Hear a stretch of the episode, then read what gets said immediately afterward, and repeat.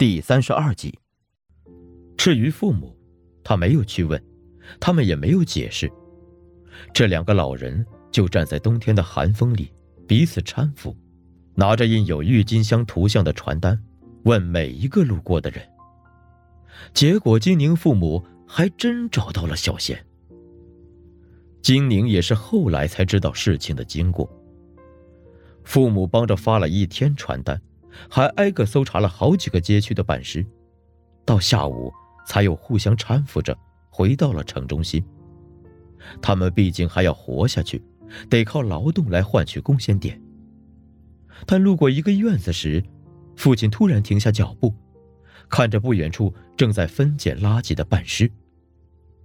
那个头上长满荆条的半尸显然是新来的，只经过简单培训。两手在垃圾桶里乱翻，嘴里还喃喃念着“干尸”。母亲说：“怎么了？别说这个生还者了，我们也没学会垃圾分类啊。”父亲摇摇头：“不是他，你看地上。地上除了被半尸翻出来的汤汤水水，还有不少杂物。”父亲走过去，不顾脏污。从一片污秽里夹出了一片花瓣，郁金香的花瓣。母亲愣了几秒，也摇头：“没这么巧吧？”父亲蹲下来，问那个正在分拣垃圾的半尸：“这个垃圾桶是谁家的呀？”半尸在汤水里捞着，捏出一个小铁环，笑嘻嘻的递给父亲，然后指着自己头上的金条。含糊的说：“呃，结婚，挂。”父亲帮他把铁环串在金条上，发现上面已经有了不少戒指、钢圈之类的物件，但都锈蚀了。他又问了一遍，半师才指着街对面的院子说：“那，那里，那是一座占据了半个街道的大院，院墙高耸。”大片爬山虎在墙壁上蔓延，整条街空旷无人，住宅稀少，能产生这些生活垃圾的，也只有这个看起来有些奢华的宅院了。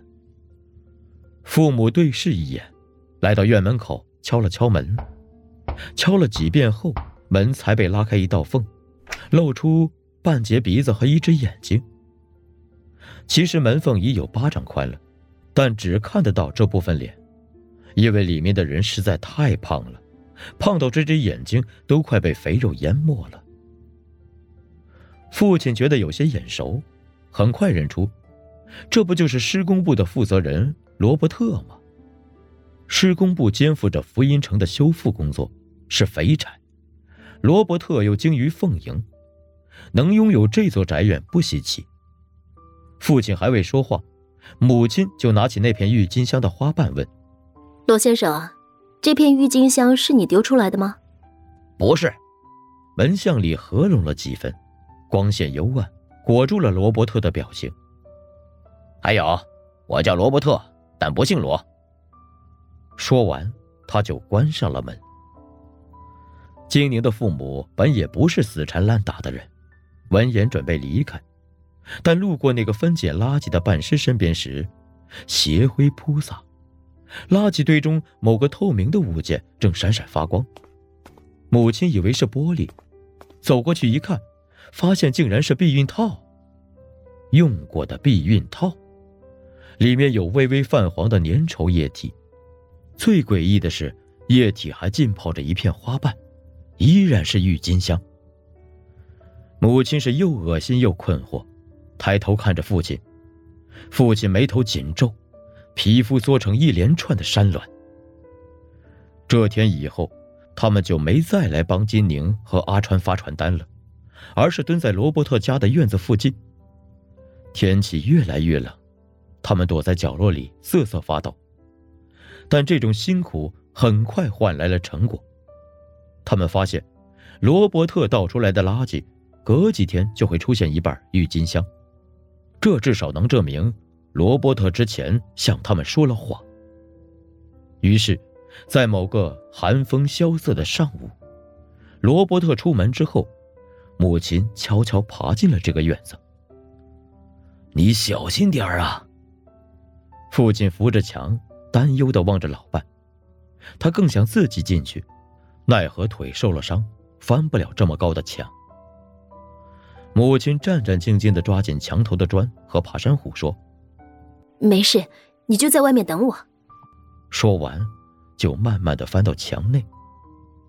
过了好一会儿，父亲才听到里面传来了落地的声音，以及一声门哼。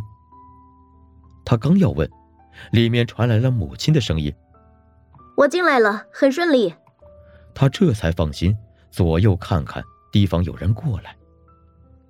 墙里，母亲忍着小腿上传来的剧痛，一瘸一拐的走进宽阔的院子。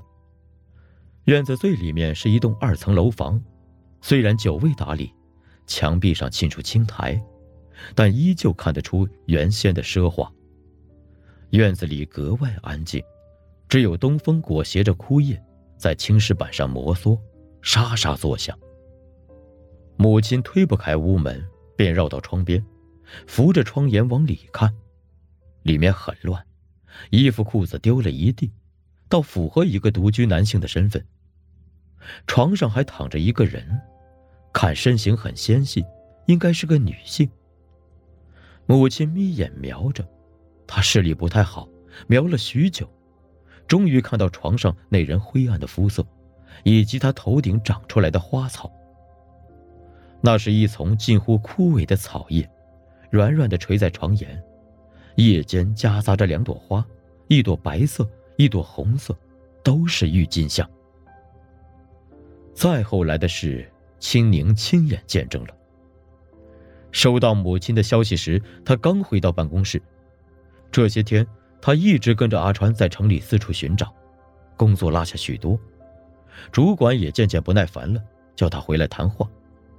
他敲开主管的办公室的门，走进去，主管才语重心长的说了第一句话，金宁就感觉到手机震动了，掏出来看了一眼。主管顿时面露不悦，刚要发作，金宁扭头离开了办公室。主管在后面喊了一声，他也没听到。走到楼下时，正好迎面碰到右手哥。右手哥见他脸色通红，呼吸急促，抓住他问：“你怎么了？”他这才反应过来，急匆匆的说：“找到郁金香了。”“啥？”“郁金香，我妈找到了。”说完。金宁匆匆下楼，在他身后，右手哥愣了两秒，随后转身冲进办公层，刚进门就大吼：“找到郁金香了！”每个显示屏后面都探出一个脑袋，震惊的看着右手哥。